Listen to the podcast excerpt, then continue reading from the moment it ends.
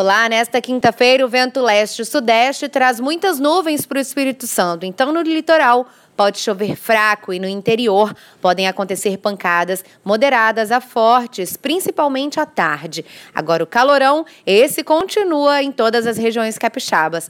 Veja mais na programação da TV Vitória.